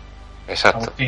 También, bueno, pero como es- estamos hablando de deporte, Willy, pues, o de fútbol, pues eh, hab- habría que hablar, efectivamente, si, si estoy también muy de acuerdo contigo, pero que lo que buscamos es eso, es expansión internacional eh, a cambio de, de- de planificación deportiva. Bueno, pues serás el equipo más rico del mundo, pero posiblemente jamás tendrás una planificación deportiva correcta si sigues haciendo las cosas. Eso si no fichas a un jugador porque es feo, o porque o porque no sé qué o porque no sé cuánto lo, lo fichas porque pues vende calzoncillos o, o vende camisetas o en su país tiene una imagen de la leche y, y realmente no estás valorando lo que puede aportar a tu equipo eh, pues evidentemente lo que te estás convirtiendo es en eso, en una multinacional y de hecho de esto que estoy hablando yo muchos amigos madridistas y muchos madridistas se quejan en general, no quieren a Florentino Pérez de presidente, le consideran un gran gestor en ese sentido, aunque habría, ya, ya os he dicho mi opinión es otra en ese sentido y, y- mucha gente pues la gente lo que quiere es títulos la gente lo que quiere es victorias no quiere no, no- no se va a la cuenta de resultados de, de la asamblea anual de, de socios compromisarios averiguar eh, cuánto hemos ganado este año cuánto ha quedado limpio antes de impuestos el beneficio el evita el no sé qué que no que no que la gente de a pie la gente que va al fútbol la gente que se compra la camiseta todos los años lo que quiere es que su equipo gane y lo que quiere es que su equipo juegue bien al fútbol. No quiere saber nada de cuentas. Y yo lo que veo en el Madrid estos últimos años, desde que está Florentino, es lo que busca es lo otro, es lo contrario. O sea, lo que busca es un es hacer negocio eh, en todos los países del mundo. Expansionar la imagen del Madrid a- o evangelizar, como se decía en, en la primera etapa de Florentino, que a mí me hacía muchísima gracia esa, esa frase, eso de evangelizar eh, al mundo, hacia el madridismo, es que yo, vamos, es que hay cosas del periodismo que, no siendo yo periodista, que no entenderé. Pero ya aparte de esto, lo que, lo que estás diciendo tú, Borja, eh, si es que tiene 800 mediapuntas. Eh, y todos jugando de mediocentros o de laterales o donde pille, pero el caso es que tiene que jugar sí o sí, pues porque tiene imágenes en tal sitio o, o me vende tales camisetas. Y eso a la larga, pues eh, estamos viéndolo en los últimos 10 años, el Barcelona le ha triplicado prácticamente en títulos. ¿Por qué? Porque el Barcelona, otra cosa no, pero ha trabajado muy bien la cantera, le salió una generación extraordinaria de jugadores que la ha sabido aprovechar. Mm, Yo incluso creo que mm, podría haber sacado, mm, habría, haber ganado varios títulos más si se hubieran hecho las cosas de, de determinada manera. Y, están viendo que, pues, que el Barcelona le está, le está, en los últimos 20, 25 años, le ha igualado y le está superando en títulos y en, y en trascendencia a nivel mundial. El Barcelona hace 10 años no era nadie, 12 años en, o sea, no era nadie, evidentemente, era un equipazo, pero no tenía la consideración internacional que tiene ahora y es gracias a lo que han hecho sus futbolistas en el campo, ganando muchísimos partidos, haciendo un fútbol espectacular, como tú has dicho, o sea, Borja, para mí es el, equipo más maravilloso que he visto en mi vida y tengo y tengo ya 47 años y es el equipo el mejor equipo que he visto en mi vida y eso ha creado escuela lo que no crea escuela es eh, mm, o, o lo que no crea afición en el mundo es, es vender camisetas o vender calzoncillos o, o vender bragas. Es, es que no es así. Eh, una cosa lleva a la otra, pero empezando por el fútbol. Yo eh, Bueno. es una manera de verlo. Perdona que os interrumpa, pero voy a acabar con esto porque tengo por aquí oyéndome ahora una personita que va a hacer ahora su sección y que la tengo castigadísima y ahora explico por qué. Una cosa, Chicharito llega al Real Madrid. Florentino Pérez llega a un acuerdo con quién? Con eh, exactamente se llama Pemex. ¿Y qué es Pemex? Pues eh, Pemex es una empresa, ¿vale? Es la preestatal mexicana y ha llegado a una serie de acuerdos pues para hacer obritas de ACS, por ejemplo. ¿No? Pues no está, no está mal. Si tiramos, por ejemplo, por el fichaje de Keylor Navas, pues eh, ah, resulta que ha tenido ciertos beneficios en Costa Rica. Contrataciones estratégicas se llaman.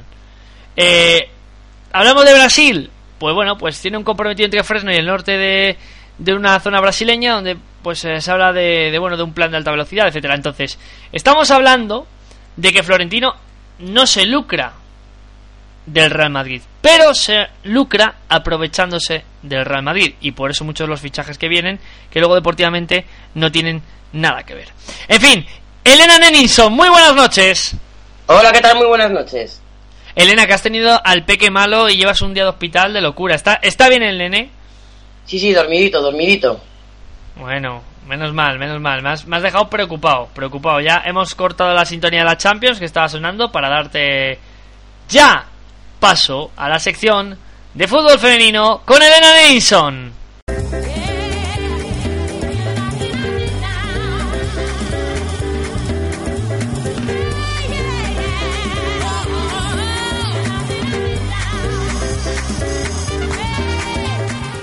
Fútbol femenino con Elena Nenninson.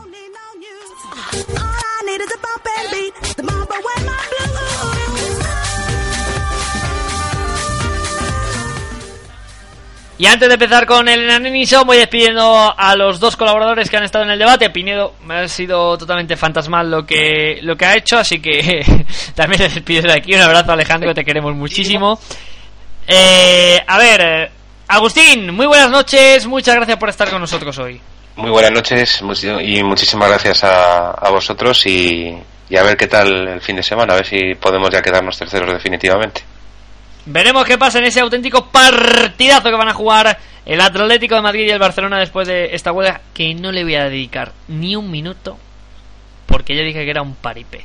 Así que nada, Agustín, muy buenas noches y hasta la semana que viene. Buen Hasta la semana puente. que viene. Igualmente, Y también voy despidiendo ya a don Guillermo Moreno Willy. Willy, muchas gracias, muy buenas noches, que gane el Atleti y eh, que tengas buen puente. Pues muchas gracias y ya sabes que todo un placer estar con vosotros y a ver si es verdad que, que el Atleti, como bien ha dicho Agustín, pues nos deja ya tranquilos en esa tercera tercera posición. Pues eh, bien, Winnie, nos despedimos ya de él y vamos, Elena, porque estamos interrumpiendo tu sección. Fútbol femenino, Elena, vamos adelante. ¿Qué ha pasado con las chicas esta semana? Pues venga, vamos allá. Este fin de semana se jugaron los cuartos de final de la Copa de la Reina en Las Rozas y Torrelodones. Ninguno de los partidos fue televisado, pero más de un millar de aficionados estuvieron presentes animando a sus equipos y disfrutando del buen fútbol. Los primeros partidos enfrentaban a Español y Atlético de Féminas por un lado y a Valencia y Atlético de Bilbao, a priori el partido más igualado de la ronda, por el otro. En el primer encuentro, un gol tempranero del Español pillaba por sorpresa a las Atléticas, que lejos de sentir el miedo se lanzaron en tromba, habiendo dado la vuelta al marcador antes del descanso y consiguiendo su clasificación a semifinales con el contundente 1-5 final. Tampoco tardó en moverse el luminoso en Torrelodones, y en el minuto 3 el Valencia se ponía por delante del Athletic, a quienes no había conseguido marcar un solo gol en liga, habiéndose llevado dos derrotas de dos enfrentamientos. Pero la Copa es otra historia, y siendo a partido único la intensidad es diferente y los errores no se perdonan. La tuvieron las Leonas en su competición maldita, y aunque no bajaron los brazos en ningún momento, fue finalmente el Valencia quien se impuso con el marcador final de 2-1, siendo la primera ocasión en que el equipo Che logra el pase a semifinales de Copa. Amplios resultados vimos también en los siguientes choques, pues el Sporting de Huelva, tirando de casta, ganó su clasificación ante el Rayo Vallecano en un encuentro que llegaba 1-1 al final del tiempo reglamentario, pero que en la prórroga se inclinó hacia el lado onubense, terminando 2-4. El equipo andaluz, que se había clasificado para el torneo en el último puesto que daba derecho a jugarlo y que había empezado el encuentro perdiendo, veía recompensado el esfuerzo de toda la temporada y escribía un capítulo para la historia clasificándose por primera vez entre las cuatro mejores equipos de España de esta competición. Otra goleada dejaba por el camino el sueño copero del Levante, a quien el sorteo había puesto la tarea de enfrentarse al Fútbol Club Barcelona, que da un importante primer paso para renovar el título de dirigente campeón y lograr el doblete de Liga y Copa ya logrado en 2013 y 2014. Lejos están aún de igualar el palmarés de seis títulos del Athletic y quienes eran sus rivales, el Levante, que tras encajar el segundo gol en contra pareció salirse de un partido en el que quizás había pecado de conformismo y que finalizaba 4-0. De esta forma, mañana se verán las caras en semis en Melilla, Atlético de Madrid, que se muestra como claro candidato a llevarse el título, y Sporting de Huelva, a quien será complicado ganar en ilusión, orgullo y humildad. Por el otro lado del cuadro veremos si el Valencia es capaz de apear de la Copa al Barcelona. El domingo, sobre las 8, sabremos quién se convierte en el campeón de 2015. No tenemos ninguna duda de que serán unos partidos altamente competidos en los que cada jugadora se dejará la vida, pero sí dudamos altamente que su lucha tenga algo que ver con el premio económico que se llevará el club que se hace con el trofeo, que asciende a la friolera cifra de 0 euros, según leíamos en Voz Populi. Tampoco ha sido una gran sorpresa, pues el Barça, por, proclamarse campeón de liga, se ha endosado 1.352,28 céntimos. Sí, 28 céntimos. Y sí, suena cachondeo. El Atlético de Féminas se llevó 901,50 por el subcampeonato. Ambos clubes recibirán 23.000 euros por clasificarse para la Champions. Con estos 23.000 euros deberán costearse desplazamientos, alojamientos si es necesario y manutención. En el caso de ganar, la UEFA, un poquito más seria con el fútbol femenino, les pagaría 250.000 euros. Una forma poco digna de tratar a nuestra liga, pero toca cambiar los pensamientos al optimismo. Nos toca pensar en mayúscula, empezar la cuenta atrás y, como reza el hashtag que se está promoviendo, soñar en grande. Quedan solo 26 días para que nuestra selección se estrene en un mundial. El lunes conocíamos las 23 elegidas por el seleccionador Ignacio Quereda para hacer historia. El campeón de liga aporta la asombrosa cantidad de nueve jugadoras, seguido por, por Atlético y Atlético con cuatro y el Arsenal con dos.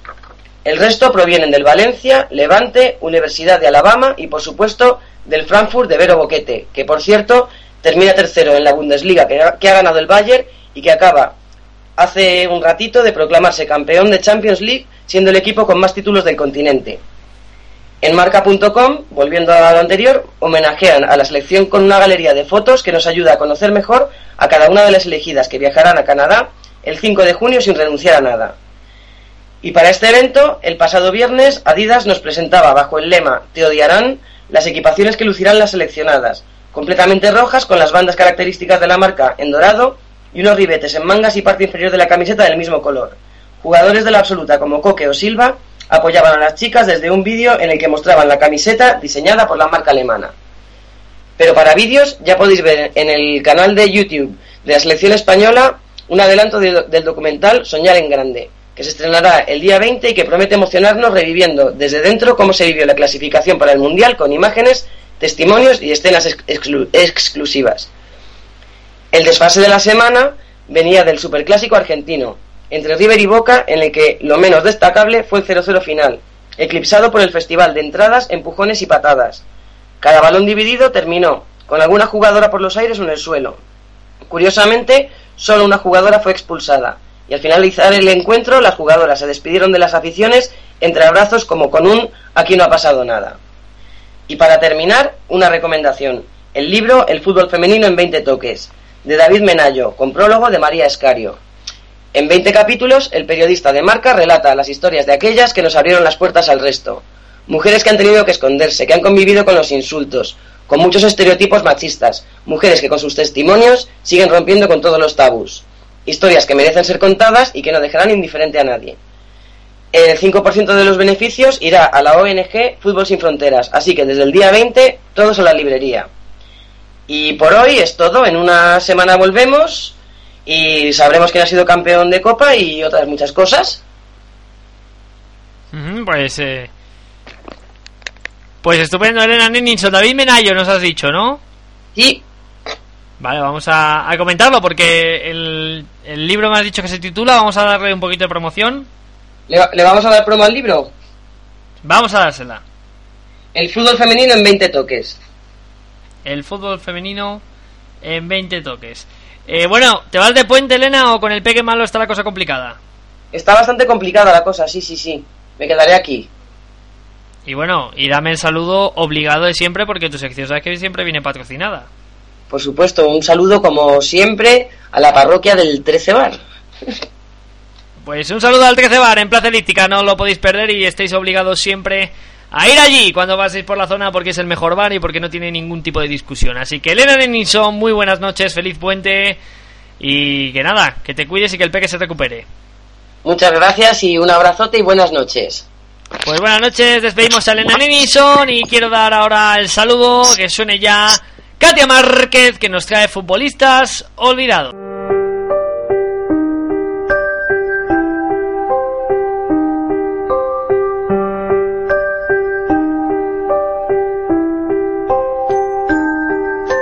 Los futbolistas olvidados con Katia Márquez.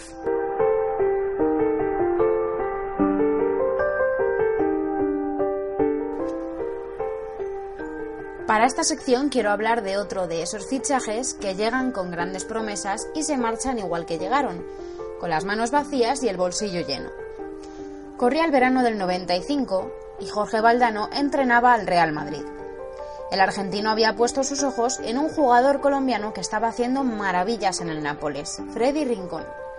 Era justo lo que Valdano quería para el Madrid, un centrocampista corpulento, goleador y con experiencia que surgió en el Santa Fe de Bogotá y que posteriormente había jugado en el América de Cali y el Palmeiras brasileño, antes de llegar al Nápoles, el club que le tomó prestado cuando su anterior equipo se declaró insolvente.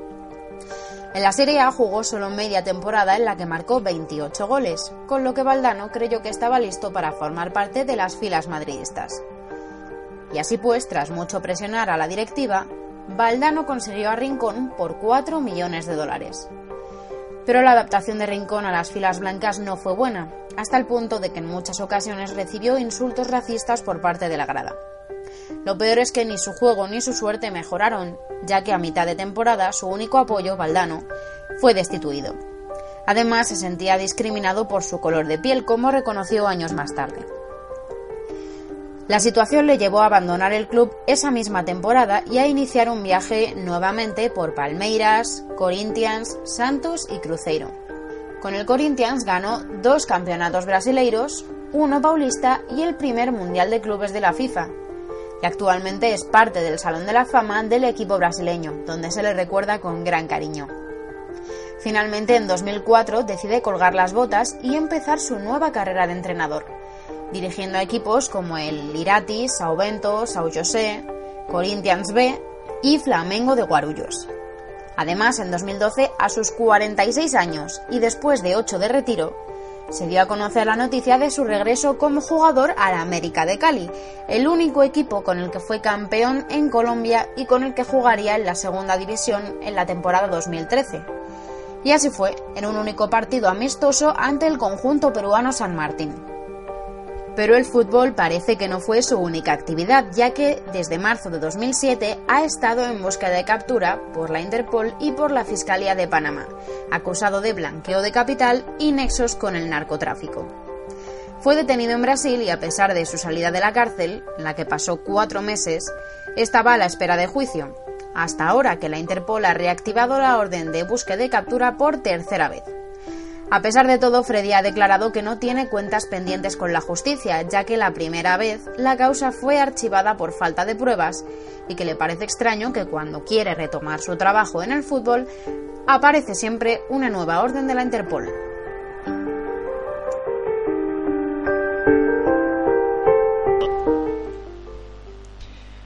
Pues espectacular, Katia Márquez, eh, como siempre, y sus eh, futbolistas olvidados. Hoy Freddy Rincón, un futbolista que pudo ser y no fue.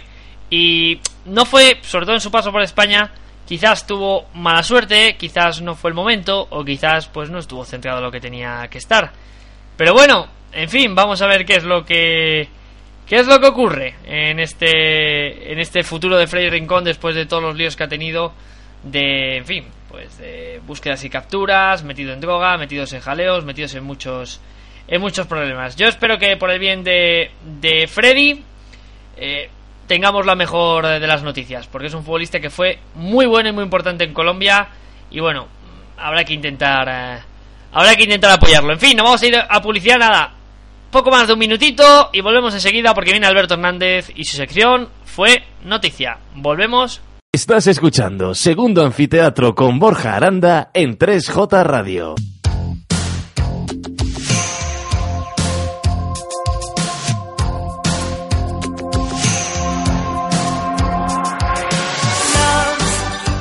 Hola, soy José Manuel Salas y te espero todos los viernes a las 10 de la noche, las 9 en Canarias, en la música de tus sueños, aquí en 3J Radio.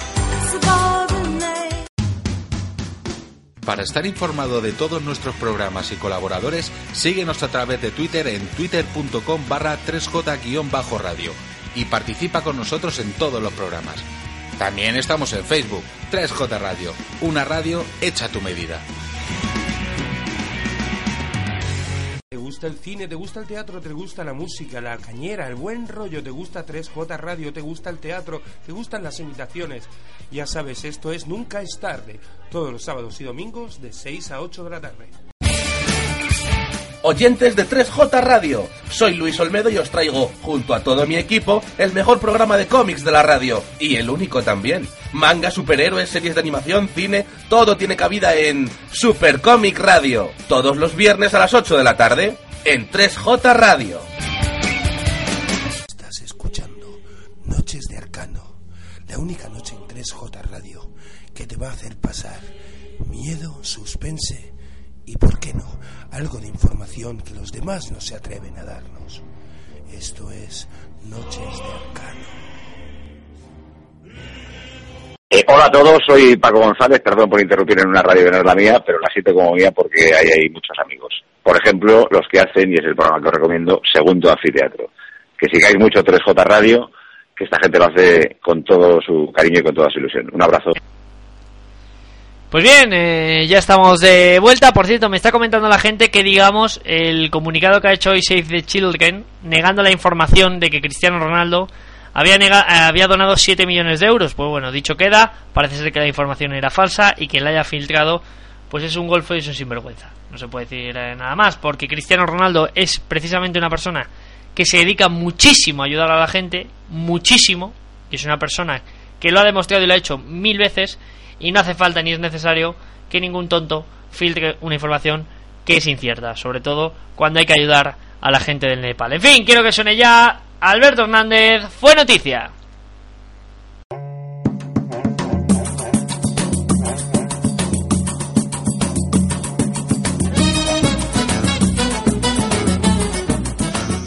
Fue noticia con Alberto Hernández.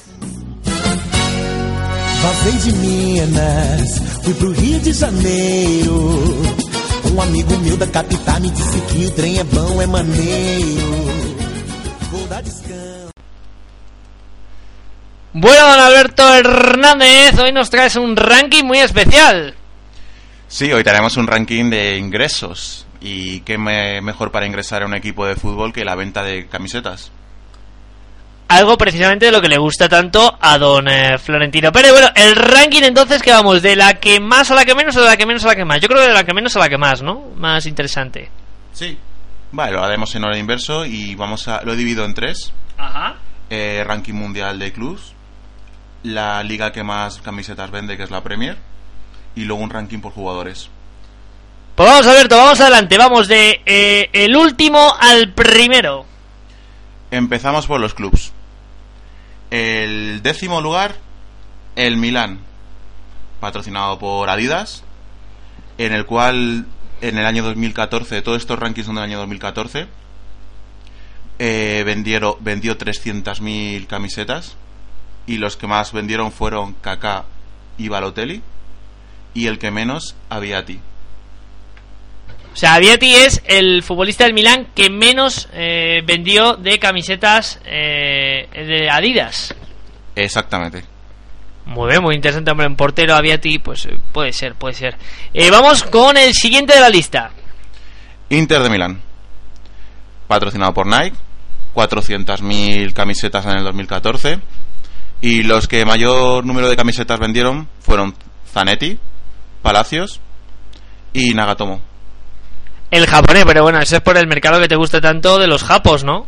Sí, ya verás que eso coincide con otros jugadores japoneses que venden más por la nacionalidad que por temas futbolísticos o por tema, incluso a lo mejor venden más camisetas en Japón que en Italia.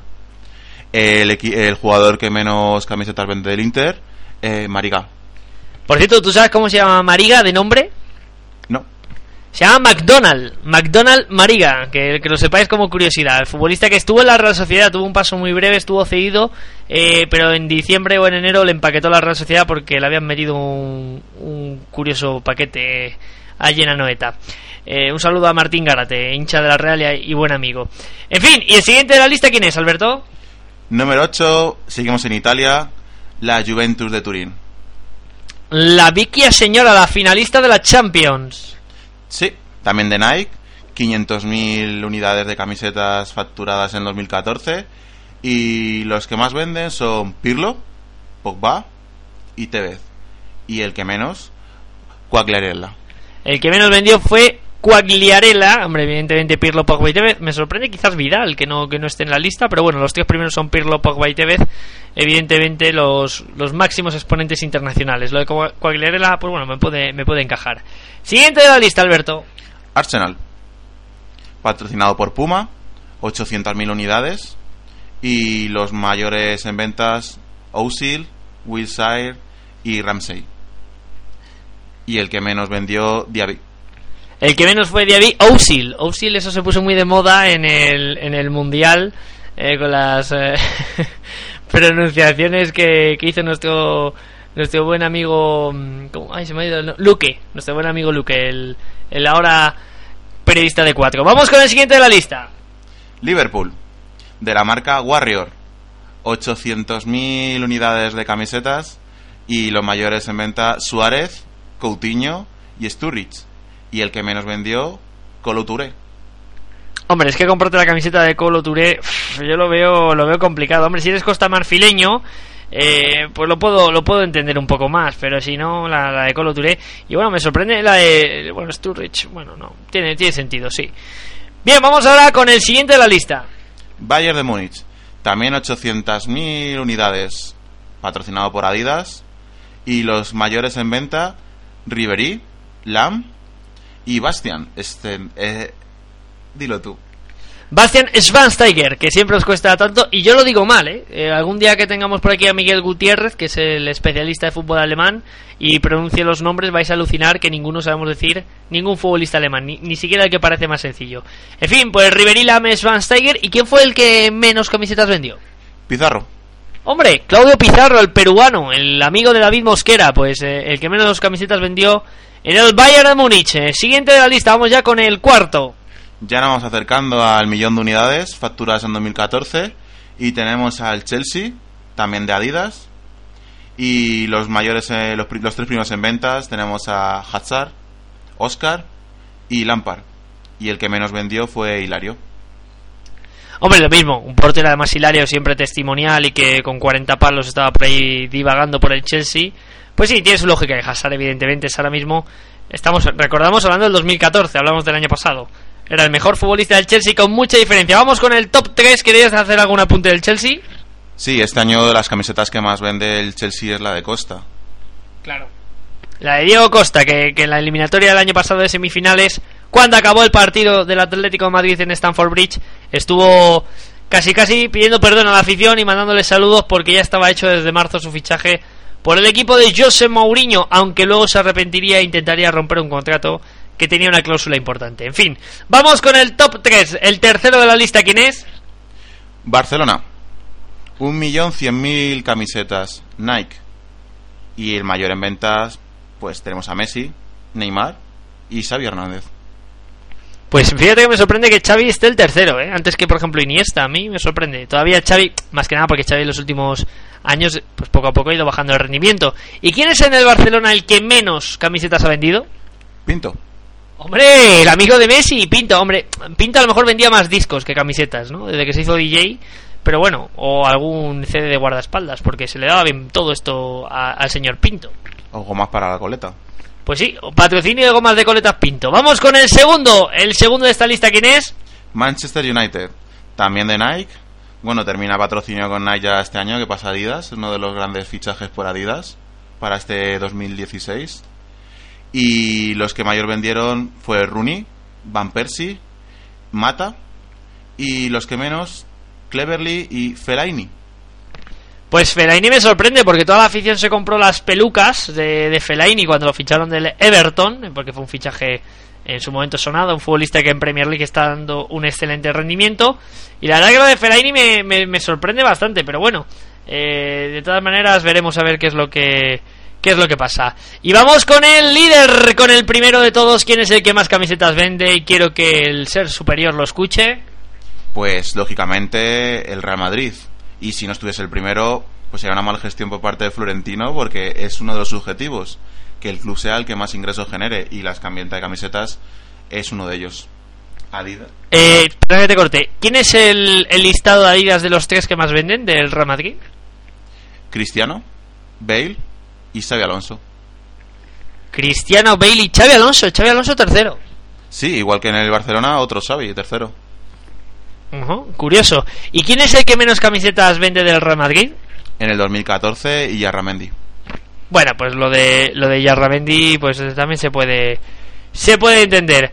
En fin, este es el listado de eh, camisetas, de ventas de camisetas mundial en el que el Real Madrid primero, Manchester segundo, Barça tercero, Chelsea cuarto, Bayern quinto, Liverpool sexto, Arsenal séptimo, Juventus octavo, Inter noveno, Milán décimo. Pero luego aparte nos has traído otro ranking. Sí, hemos sacado el ranking de la Premier porque es la liga que más camisetas vende entre sus equipos y luego un ranking mundial. Pues vamos a ello, dale, dale caña al ranking de la Premier League. Pues en el número 10 tenemos a Cazorla. A Cazorlita del Arsenal. En el noveno, Wilshire.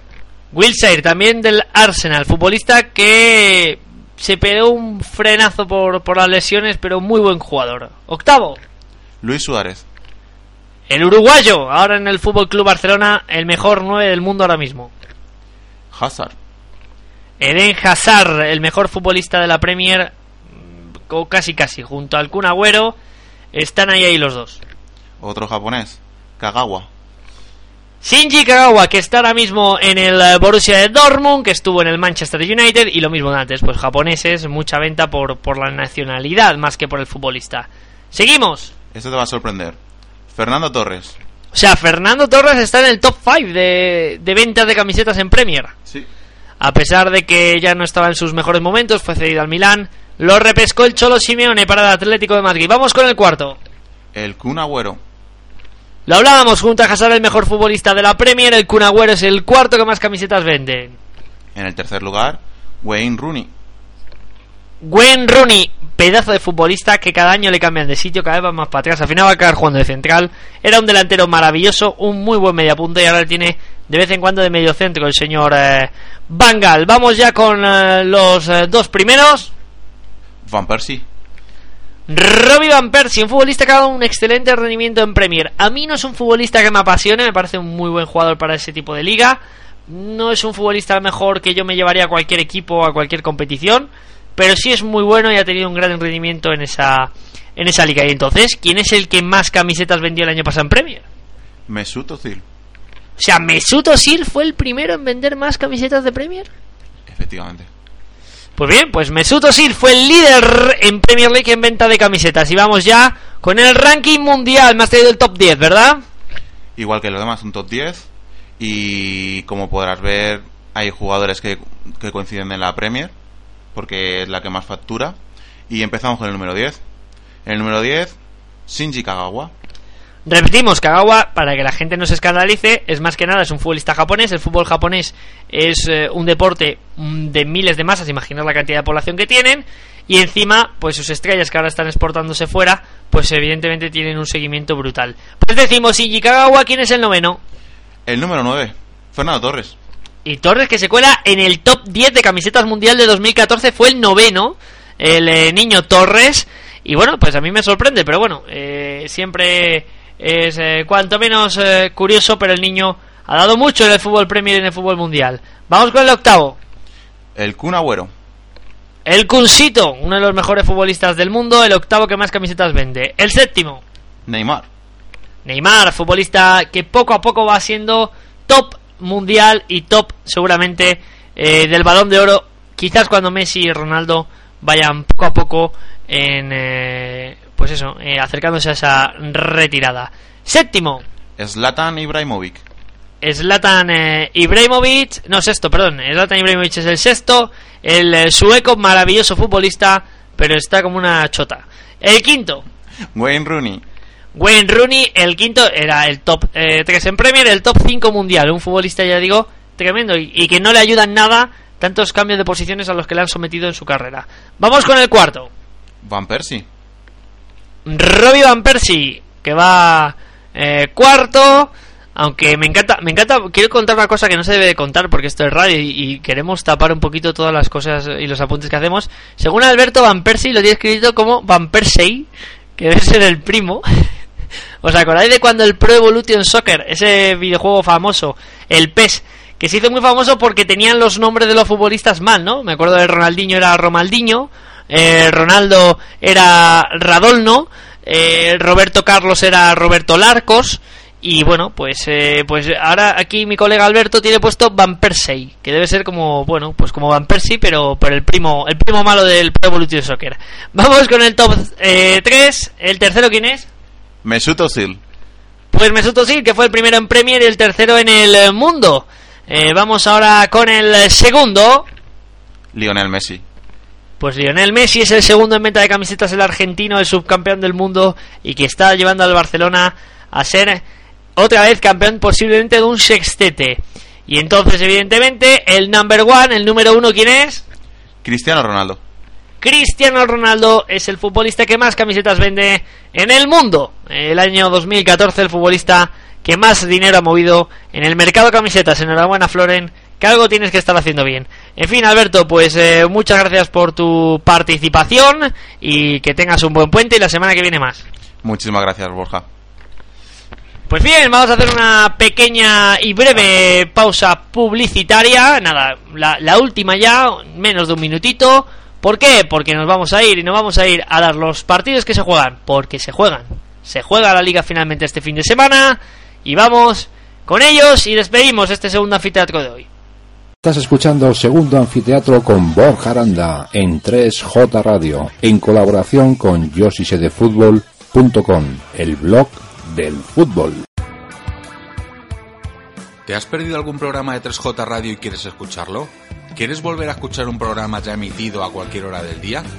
Pues en la sección de podcast de 3jradio.com tienes todos los programas emitidos.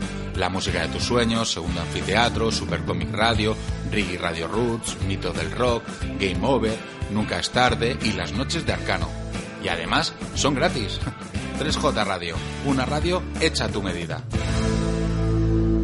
Hola, soy Tomás Ufalucci y quiero mandar un saludo a mis amigos de Segundo Anfiteatro. Ha sido un placer estar con vosotros. Un abrazo.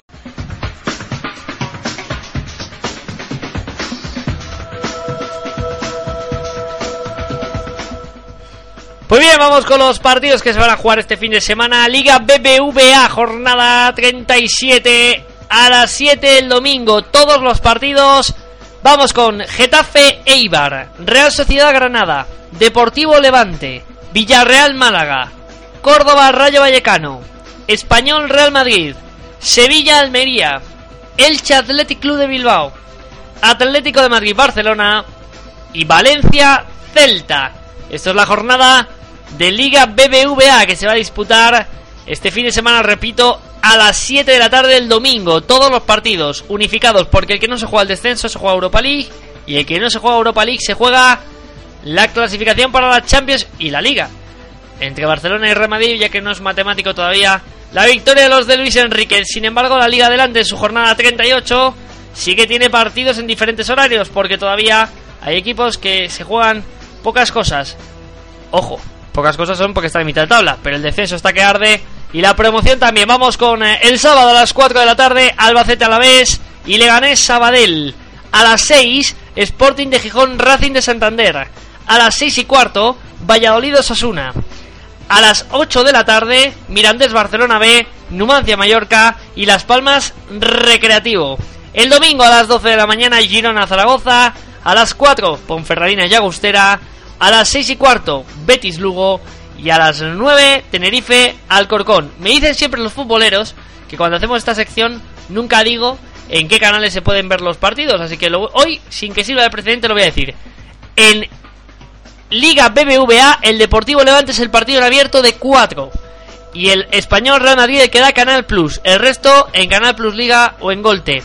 Y en Liga Adelante, pues eh, el que emiten en abierto es el Valladolid Osasuna y el Betis Lugo. El sábado Valladolid Osasuna en la sexta y el domingo Betis Lugo también en la sexta. Y en Canal Plus tenéis el Girona Zaragoza, Teledeporte, Numancia, Mallorca. Esos son los partidos de Liga Adelante. En fin, ha sido un eh, repaso a lo que va a pasar eh, este fin de semana. Y tenemos ya que ir eh, sonando nuestro The World Ain't Slowly Down, la canción con la que vamos despidiendo siempre segundo anfiteatro. Enhorabuena Sevilla, que jugará la final ante el Nipro de la Europa League.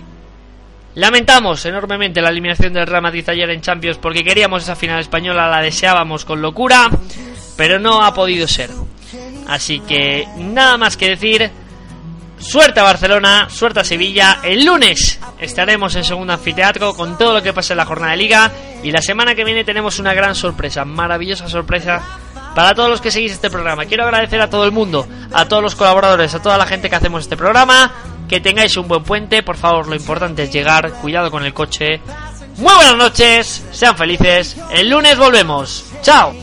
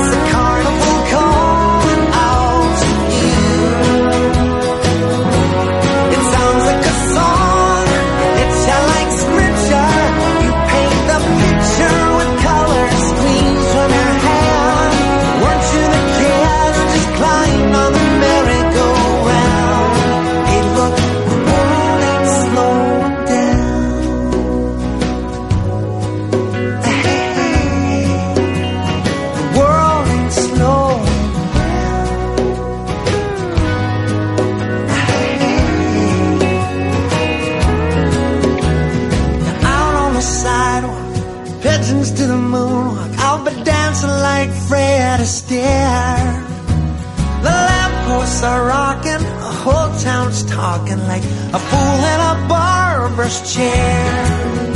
And I get the sensation, joy and frustration, like being caught by a tropical rain. A freedom can numb you when there's no place to run to.